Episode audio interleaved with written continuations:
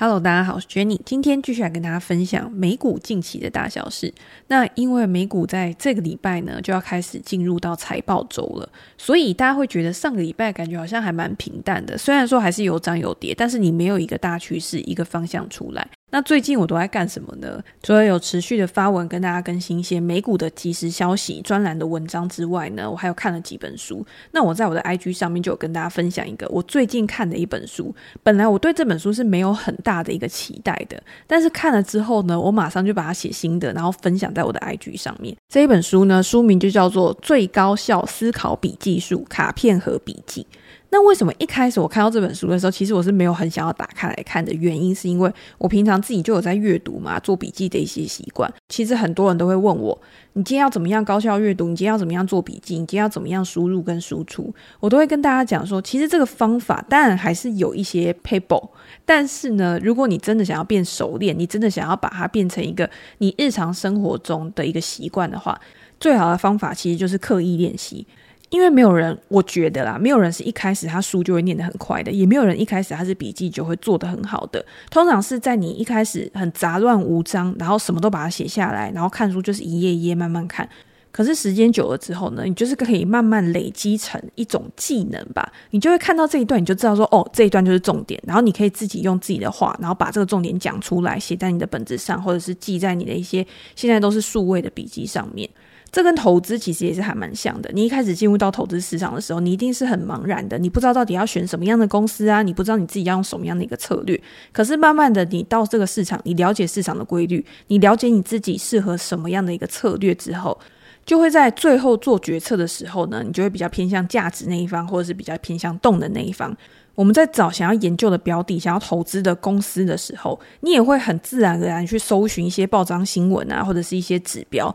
那些指标呢，都会集中在某一个类型的公司上面。这个都是很自然而然发展的一个过程。所以也是因为这样子，我现在对于那种笔记书啊、笔记术或者是高效阅读数，其实我就没有太大的一个兴趣。好，反正就是总而言之呢，因缘际会下面，我还是买了这一本卡片和笔记。然后我打开的时候呢，我就想说啊，这本书那么有名，它一定有什么特别的地方。反正我还是照着我自己的速度把它看完。结果一开始看的时候呢，它有很多的点就刚好中到我心里所想的东西，也就是他的想法跟我是不谋而合的。我平常在做的时候呢，其实就有慢慢的去照这个书里面的方法在做一个执行。好，那到底是什么样的一个方法？这个卡片和笔记到底要怎么样去操作？我先来介绍这一本书的作者。好了，这本书的作者呢是一个德国的教授，大学教授，他的名字叫做申克·艾伦斯博士。在书里面呢，他是介绍了德国一个社会学家鲁曼他所创出来的一个卡片和笔记法。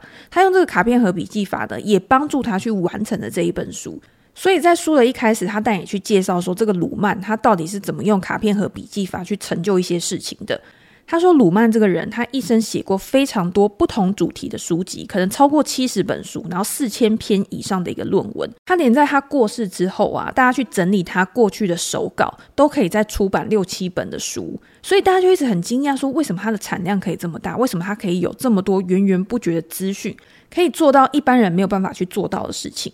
答案呢，就是他去用这个卡片和笔记法。那以前早期的时候，因为没有电脑啊，或者是没有一些现在那么好的一些设备，所以呢，你可能就是要用真正的卡片。他就是准备两个木盒，那这两个木盒呢，分别放置的卡片是属于不同类型的。第一个木盒呢，是我们在阅读的时候，今天不管是阅读书籍、论文，或者是任何的报章杂志，你看到重要的东西的时候呢，你就是把它记载在一个卡片上面，然后这个卡片呢，就是放在第一个木盒里面。可是呢，在之后你会回来重新看你在这个卡片盒里面写的卡片。当你在重新看这些卡片的时候，你可能会有一些新的想法，可能会有一些延伸的思考，或者是你又后来又看到什么东西，然后是有关联的，你就再把它写在另外一个卡片上面。那这些想法或者是这些延伸的东西，是要把它放在另外一个卡片盒上面的。也就是一个是灵感的来源，第二个是你灵感的输出。那在未来呢，你就持续靠这两个卡片盒去累积它里面的卡片数量。它等于就会变成你的一个资料库。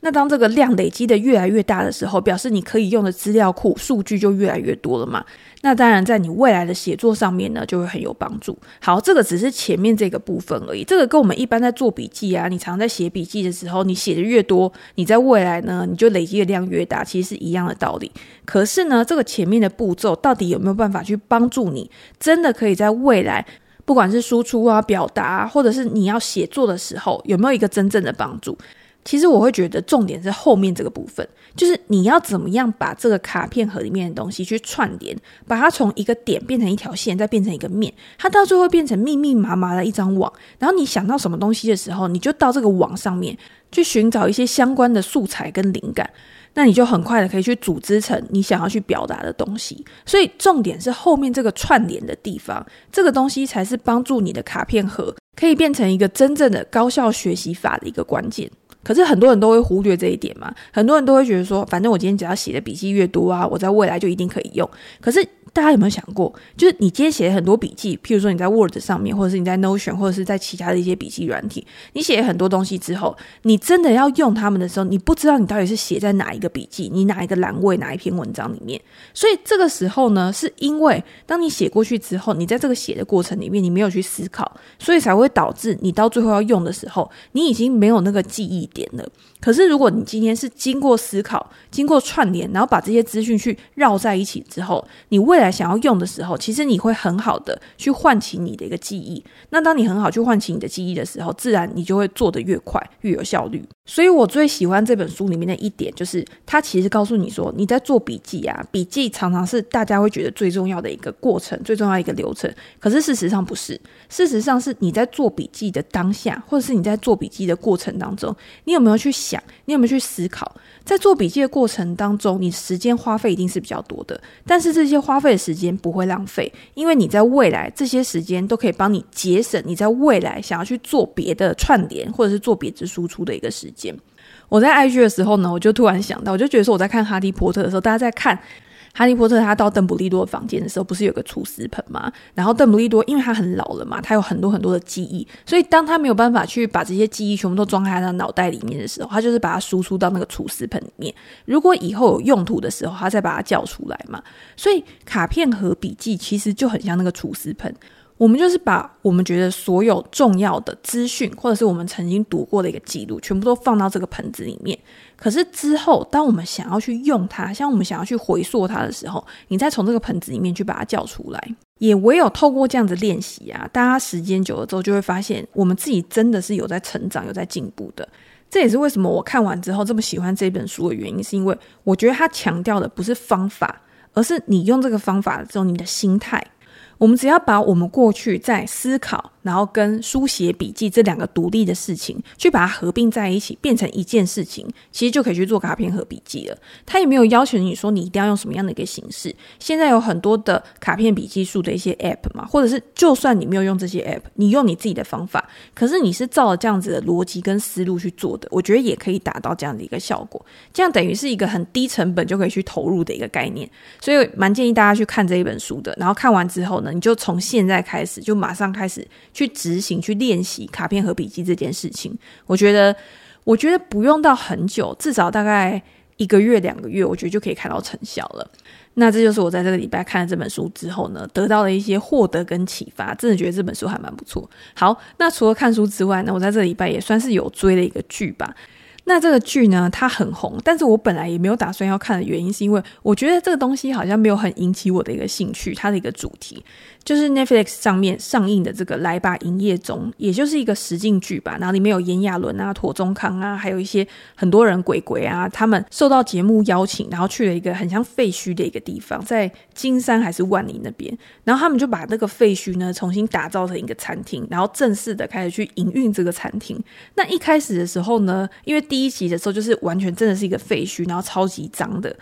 然后制作单位就是给他们一个挑战嘛，希望他们可以把这个地重整了之后，然后慢慢的变成他们想要的一个样子。那我在看了之后呢，其实我觉得有趣的地方是，因为平常我们在电视上面看到这些艺人，我们都是看到他们很光鲜亮丽的一面，那他们带给我们的也都是很欢笑啊，或者是很精彩的一些演出。那这些演出呢，都是经过排练的，所以我们看到的那个时间是很短的。可是这个很短的时间呢，它就是给我们一个最好，然后最强烈的一个印象，一个效果。可是，在这种实境剧里面，其实你可以从他们的一些行为，或者是他们一些决策啊。跟其他人的一些应对上面，慢慢的去了解这个人他真正的一个本质，跟他原本的一个个性。所以你看到每一个人的个性其实都不一样。在群体里面呢，有一些人他就比较适合当领导者，有一些人他比较适合当追随者。要怎么样才可以让这个组织，就是让这个团体运作得很顺畅？其实就是领导者跟追随者之间，他们不断的磨合，他们不断可能有一些争执啊，或者是有一些沟通，再慢慢的去。让大家都可以有一个一致的目标，然后一起往那个目标去努力。这个其实就很像在开公司嘛，因为开公司大家都知道，就是你还是要有一个领导者，这个经营者。可是你要怎么样把你自己的一个核心思想，把这个公司的企业文化去融入到每一个员工的灵魂里面，或者是他们的一个脑袋里面，让大家都可以朝着一致的目标去努力。那除此之外呢，当然他们要营运一个餐厅，他们还会有一些成本的考量啊，你要怎么样去规划你的一个菜单啊，这些呢其实都是比较细节的地方。但是你从这些细节呢，你都可以去延伸到很多不一样的面向。我觉得延伸到投资也是可以啦，因为投资其实也是你要去估算说，你今天你的产品啊，你的成本啊，你要怎么样去把它变成一个真的可获利的一个商业模式。而不是你今天只是想要提供一个很好的东西给人家，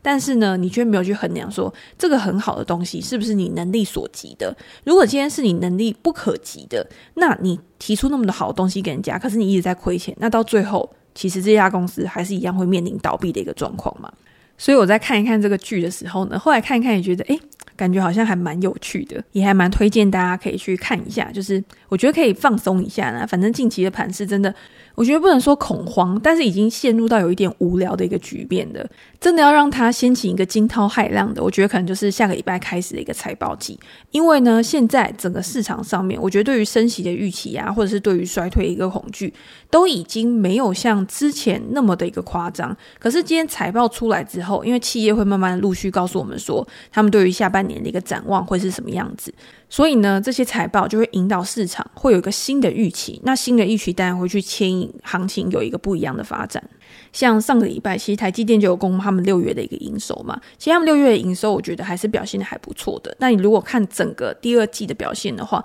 其实也是优于他们在之前上一季财报的时候去开出来的一个预期的一个上缘，甚至是比预期的上缘还要更好的。可是大家也可以看到，最近半导体类股呢，其实表现的就不是很好嘛。像台积电，其他的股价其实表现的真的也不是很好。在上一季的财报公布之后呢，因为那个时候它已经是一个蛮弱势的一个格局了，在财财报公布之后，到上个礼拜，其实又是在下跌的，快要二十个 percent 吧，我记得好像十七、十八个 percent。所以你就会知道，今天这家公司很好是一回事，它基本面很好也是一回事，但是呢，它的股价不一定永远都是跟着它的基本面去走的。也有读者来问我，就是说，诶，为什么大家都会说，诶，半导体可能某些公司它的竞争优势很好啊，它的基本面很好啊，它的营运明明就很好啊，可是股价却跌乱七八糟，就是因为这个市场它其实不只是看过去的营运绩效而已，真的去支撑股价在未来有一个高速上涨的动能的，其实是市场对于未来的一个预期。所以我觉得，在下个礼拜，台积电也会公布他们 Q2 的一个营收。虽然说大家都已经知道了差不多了，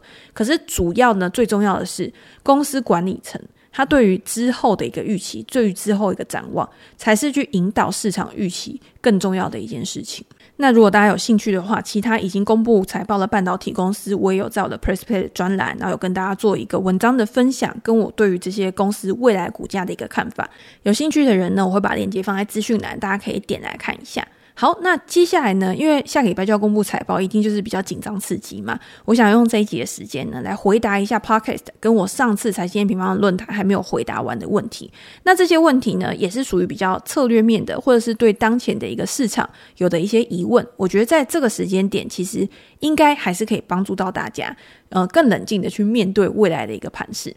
好，那第一个问题呢，是 Cookies Brian。他说：“真的是很棒的节目。自从买了书之后，追踪 Jenny 一路听上来，光 Podcast 就有满满的干货。真的要按赞、订阅、加分享、开启小铃铛。想听听 Jenny 对于 How Max 最近 Memo 的评论导读，他写的真的是漏漏长，谢谢。诶 Howard Marks 的评论通常我都会在我的 Facebook，然后跟大家分享，所以你可以到 Facebook 去搜寻关键字 How Max，应该就会有最近的一个 Memo 的评论。那 Podcast 呢，我记得搜寻一下，可能前几集我也有讲过 How Max 的东西。那之后如果有新的资讯的话，也会持续的跟大家来分享。好，第二位呢是等多军号角等到脚麻，感谢 J 大的财经知识，让我可以从更多投资大师身上学到很多知识。想请问 J 大关于估值的问题，用未来一年的营收估计 Forward PE 可以作为现在股价贵不贵的参考。但要找到更长久的估值，用 DCF 又太主观，是否有其他推荐的方式可以量化？谢谢 J 大，祝 J 大永远跟现在一样青春美丽。好，那关于估值的问题，其实我们在之前 Podcast 有跟大家分享还蛮多的，像大家常在用的估值指标，比如说像本益比啊、Forward PE 啊，或者是股价净值比、股价营收比，这些都是一些数字，你可以去追溯过去的一些记录，然后来评估说现在的股价到底是贵还是便宜。那当然，现金流量折现。它也是一种方法，但是呢，就像这位读者说的，他对于这个中值的计算，其实它的占比是很大的。当我们去做 DCF 的时候，因为我们会有给他几个参数嘛，像我们要预期的必要报酬率，或者是他公司未来的一个成长率，这些参数只要调整一点点，对于你未来的估值变化就会非常的大。可是大家要知道的事情是，没有一种估值啊是百分之百完美的。我觉得每一种估值都有它好的地方跟不好的地方，所以估值这个东西，通常大家都说，诶，今天你估出来这个数字，它绝对不是一个绝对的数字，它可能是一个区间，可能多少钱到多少钱之间是一个合理的水准。那你在这个合理的水准去买的时候呢，它只能保护你，就是说，诶，你不会买的太贵，但是也不代表说你买了之后，它股价不会再继续下跌。所以我可以跟大家分享一下，就是我自己在做估值，或者是我在参考估值的时候会思考的事情。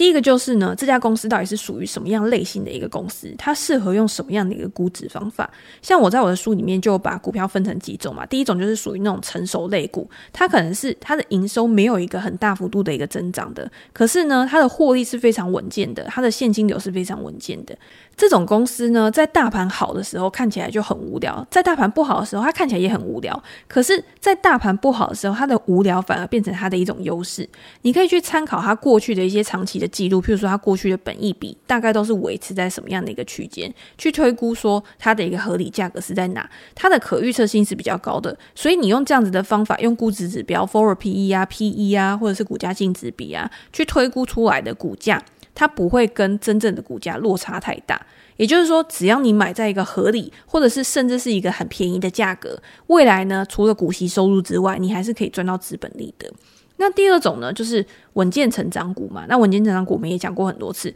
就是它有一个非常赚钱的本业，而且是一个趋势产业。这些公司在当前的市场上面是非常赚钱的。那他把这些赚来的钱呢，他又可以再去投入在一些可能比较不赚钱的一些领域上面。可是这些领域呢，是未来非常有发展性的，是他下一个成长动能的来源，是他下一个金鸡母的来源。那这些公司呢，你也可以去参考他过去的本益比，或者是市场上面有很多的分析师会给他一些 forward PE，这些都可以是拿来参考的。可是影响这些公司最大的股价的因素，是市场对于这些公司未来成长性的一个预期，所以像我们上一集有讲到 Apple 公司嘛，我就说，诶，以前 Apple 公司的本益比大概都是在十五倍左右啊，但是以前的 Apple 跟现在的 Apple 有什么不一样？以前 Apple 可能比较着重在硬体装置的一个部分，在手机销售的一个部分，可是现在大家关注的是它在服务、它在订阅、它在服务营收上面的一个成长，所以这些是它未来可以给它带来更好成长、更多获利的一个地方。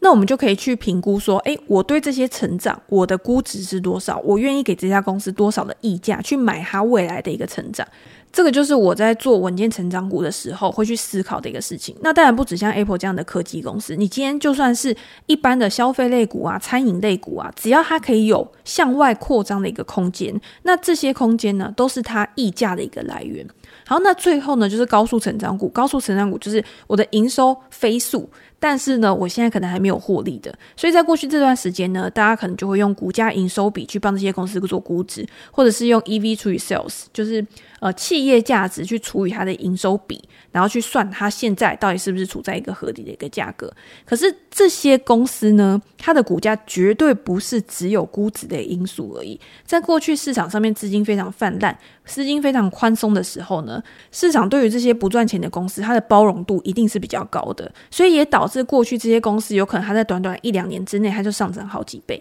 可是现在是处在一个升息循环的一个当下嘛，现在联准会它在未来可能还要再持续的去升息，那在持续升息的一个情况之下，这些公司它本来是在很遥远的未来，在不确定性的未来会赚钱，可是它把它去折现到现在这个现值的时候，因为你的折现率、你的利率上升了，导致它现在的现值就会去下调，也导致这些公司在过去这一段时间，它的估值大幅的下滑。这就是现在这些公司面临到的一个问题。所以我们再去评估这些公司的时候呢，你说要去评估它十年、二十年之后，我觉得这是非常不可能的一件事情。好。就算今天是一个成熟股好了，今天可口可乐，我可以说它未来十年跟现在一样几率一定比那些高速成长股来得高嘛。可是我也不能百分之百的保证十年之后可口可乐还是世界第一啊，可能有别的可乐出来干掉它，也不一定，只是几率比较小而已。所以我会觉得的啊，估值这个东西呀、真的用在比较短期的，可能几年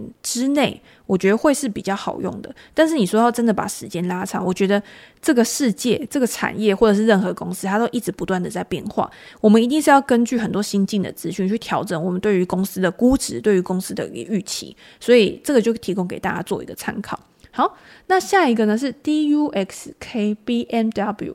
他说：“之前有听到 Jenny 大盘 ETF 占比四十个 percent，请问进场时机点波段操作还是零股定期定额？谢谢你的分享。好，这个我们上一集应该也有提到过。我的大盘 ETF 呢，跟我的个股其实是两个分开的，因为大盘 ETF 呢就是属于长期投资的部分嘛。所以如果大家有看过我的书，如果没看过书也没关系。我通常做波段啊，这些波段的获利，我会再把它去投入到。”长期的一个投资组合，那这个投资组合呢，就是基本上就是为了未来一个退休金，或者是未来你老的时候没有生产力、没有所得来源的时候可以去使用的。所以进场时机点呢，如果今天只是一般的投资人，你今天只是想要去累积你未来的一个财富的话，我觉得可以用定期定额的方式。但是如果你是用波段操作的话，那我还是会搭配技术形态的部分去做一个参考。譬如说，可能有打底突破，或者是今天可能在上涨的过程当中，它。有经历过一个短暂的筹码整理的时候，那这边也会有一个突破点，那就是做波段操作一个比较好的一个操作点。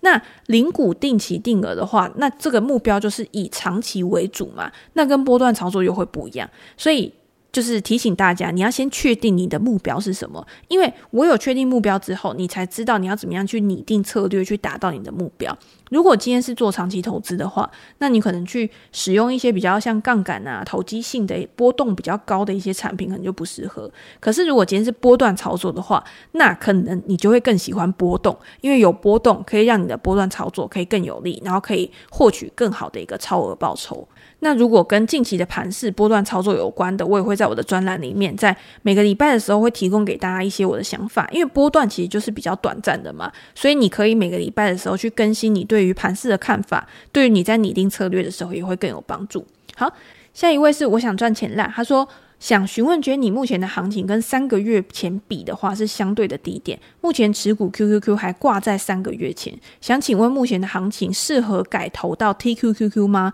会不会有什么样的风险？还是要怎么样分配比较好呢？谢谢你的回复。好，TQQQ 呢就是杠杆型的嘛，这个在我们前一两集的时候也有读者问到，他就说，诶，适不适合用 TQQQ？那我会觉得啦，如果今天你的目标是长期的话，我自己不会用 TQQQ。那如果今天你想要做 TQQQ，我觉得前提是还是要注重风险这件事情，因为 TQQQ 基本上就是杠杆型嘛，而且。它是每天去做结算的，所以今天它的报酬率、它的上涨跟下跌幅度不一定是完全会 match，就是原本的这个圆形的 QQQ 的一个报酬。好，那什么样的情况之下会比较适合用 TQQQ？我觉得一定是要在大行情，也就是说它的趋势是很明显的一个行情上面才比较适合去用这种杠杆型的，因为用杠杆型就表示说你是比较追动能啊，你比较疯狗型的。那如果今天行情就是一个死鱼盘，它就是在那边震荡啊，其实对于这种杠杆型的 ETF 其实是比较不利的。所以以现在这个时间点呢、啊，我觉得就算是想要用这种杠杆型的 ETF，甚至是你想用期货啊，你想要用选择权，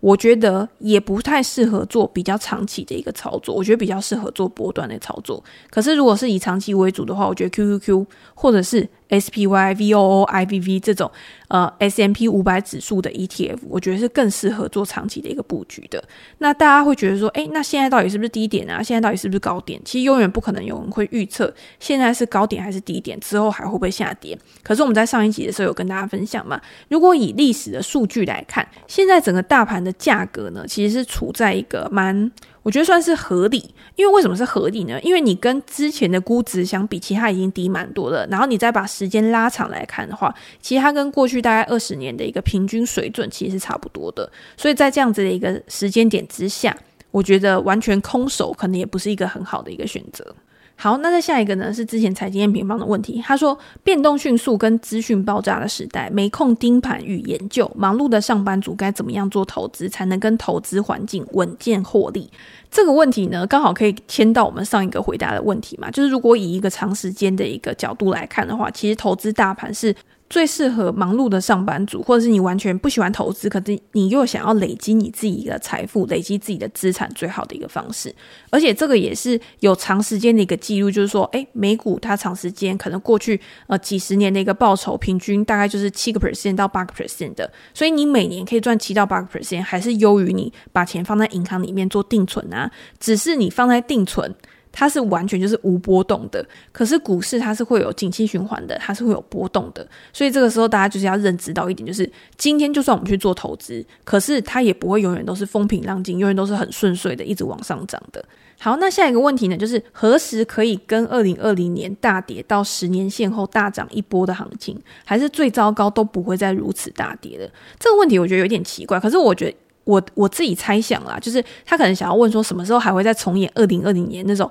大跌之后 V 转的一个行情？那大家要知道，这种行情呢，其实真的是十年一见，或者是二十年，可能都。你这辈子可能都没有办法一直重复遇到的一个事情，那机会有的时候错过它就没有了。但是这个投资市场，它就算没有这种大涨大跌的行情，它还是会慢慢的缓步上扬，或者是跟着我们刚刚讲的景气循环去做一个上下的一个波动。所以投资这件事情是什么时候都可以做的，只是我们对于市场的一个认知，我们对于它的一个态度，其实要是比较正确、比较健康的。在今年以来这段时间，其实股价真的已经下跌非常多了嘛。你看，像 SMB 五百啊、QQQ 啊，其实它下跌的幅度真的都已经堪比金融风暴的一个等级了。虽然我自己是认为啊，就是之后再上演这种 V 转的行情是不太可能，但是。企业它还是会持续的获利，然后经济还是要持续的去往前嘛，所以在现在这个阶段去找到一些值得投资的标的，我觉得还是可以的。所以我的答案呢，会是不要再去回想往日的美好。我觉得人呢，不管今天你是在做人还是在做投资，都应该是要向前看，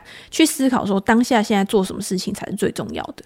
好，那下一个问题呢是，假如 Fed 的升息步调预计年底到达三个 percent，那现在其实已经超过。在这段期间，市场杂音不断，寻找趋势股的时候，会建议参考哪些指标？一律资本支出通常是大家都会看的指标，但是有没有可能企业去错估市场情势？好，在找趋势股的时候，会建议参考哪些指标？其实第一个就是你看市场上面呢、啊，现在呃各个公司它都在发展的业务是什么？或者是台面上其实有一些显而易见的趋势嘛，譬如说政府的政策，它最推崇的，它去补助的是哪一些产业？又或者是在你的日常生活中，有没有哪一些呃技术，哪一些科技是已经融入到你的生活当中，但是还没有完全去普及的？这个都是我觉得可以去关注的。那如果你在观察这些公司的时候，它可能也会提供一些报告啊、产业研究，告诉你说未来的五年到十年，它的一个产业的年复合成长率是多少，它的潜在市场规模是多少。所以这些呢，我觉得都是很重要的一个指标。可是这些公司，它要怎么样去证明说，哦，我今天这个产业真的是很好，而且我在这个产业里面是具有领导地位的。最后呢，还是要回到财报面。所以财报里面呢，第一个是营收的成长率有没有持续的去增长，第二个是它的获利能力，因为获利能力就是代表你在这个产业里面你的一个竞争优势有没有办法去巩固你的护城河。如果有的话，你的盈余就是你的获利应该是跟着你的营收一起去很好的去做一个成长的。好，那最后一个问题就是资本支出是大家会看的指标，但是有没有可能企业去错估市场的趋势？当然有可能。就是今天不只是资本支出，你看连雇员啊，或者是你今天在投入任何的成本的时候，都有可能去错估。像亚马逊就有说，他在疫情期间，他是不是招募了太多人，所以他在现在可能就要去做裁员。那零售商呢，在疫情期间，因为供应链的问题，所以他就去堆了很多的存货嘛，结果现在导致呢，这些存货它有可能会变成。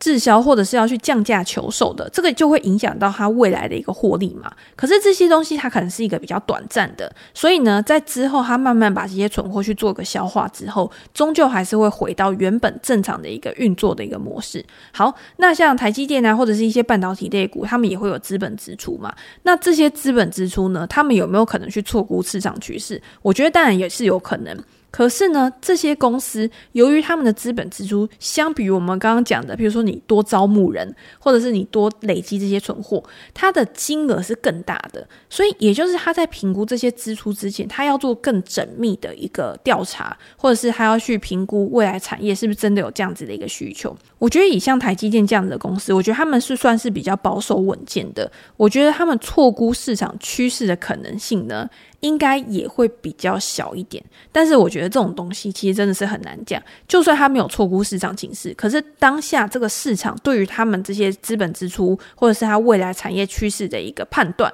有可能跟公司它的判断是不一样的。所以不一定是公司错了，股价才会跌，有可能是市场在当下还没有办法去理解这些资本支出未来带来的一个效益。也就是因为他们没有办法理解，所以他们的态度是很悲观的。他们悲观就会去卖出手上的股票，那当然就会导。致股价下跌。那如果未来公司可以证明，今天就是在财报上面证明嘛，我今天真的我这些钱花的是值得的，它在未来真的可以为我带来很好的一个现金流的话，那股价自然又会走回他原本应该要走的道路上面。好，最后一个问题呢，就是 Jenny 在大师列车曾经提过波音的前景看好，航空业会于疫情后恢复，其中原因是因为商用的客机。它的一个积压订单有达到一个水准，那这个数字跟二零一八比较则偏低。那如何确定波音的底部修正结束？同样也想了解亚马逊何时打底完成。好，那我先讲波音好，因为亚马逊其实我们在粉丝团啊，或者是在文章其实蛮常讲的。之后财报公布的时候，也可以再跟大家更新。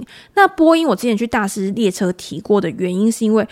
那个时候呢，我讲波音应该不是说它的一个前景看好，我是说它在这个产业上面它具有一定的一个领先定位，但是它现在面临到的问题是，第一个它的货交不出来，我觉得货交不出来是它非常大的一个问题，因为你今天你要有生产有交货，你才有办法有现金流进来。可是波音就是因为它之前这个七三七 MAX 的这个机型呢，因为一直有安全疑虑的问题嘛，所以一直没有办法放行，然后让它可以去交货，然后带来现金流。那现在呢，我觉得它是处在一个呃，真的是被卡死的一个状况。在前阵子吧，是不是中国有一些呃航空公司，它其实跑去跟呃空中巴士去订了飞机，那就是因为波音它实在是没有办法很顺畅的去做交货。那大家都知道，这种飞机客机啊，就是空中巴士。是跟波音两个人在竞争。那今天中国他有这个需求，他开始要去买客机的时候，结果你交不出来，他当然就会跑到你的竞争对手。那他一次买的是很多，我有查到资料，就是说四家中国航空公司，他买了三百七十亿美元，然后超过两百多架，快要三百架的一个客机，这个是有史以来最大的订单之一。可是这些订单呢，就跑到了他波音的竞争对手空中巴士的一个手上。所以我觉得这个长远来看呢，我觉得对波音是会造成伤害的。可是波音这家公司对于美国来说，它又是一个非常重要的一家公司。所以要怎么样让波音可以去扭转它目前的一个劣势？第一个就是我们那个时候有讲嘛，就是你今天如果商用客机的需求起来，旅游的需求上升，那对波音一定是有利的。可是今天这个有利的因素，你有没有办法真的拿来用？那就要看政府或者是监管单位，它有没有办法去放行。它放行了之后呢，才有办法真的让。让它有获利进来，才有办法让它真的未来有成长性。那有成长性，才有办法去带动它股价的一个反转。这个是我的一个想法。那之后波音如果公布财报的话，我们可以再来跟大家更新，就是它最新的一个状况。好，那今天就先跟大家分享这边。如果大家有任何问题的话，也欢迎在留言给我评价。那我们之后呢，可以再放到 Podcast 里面来跟大家做一个专题的讨论。那就先这样喽，拜拜。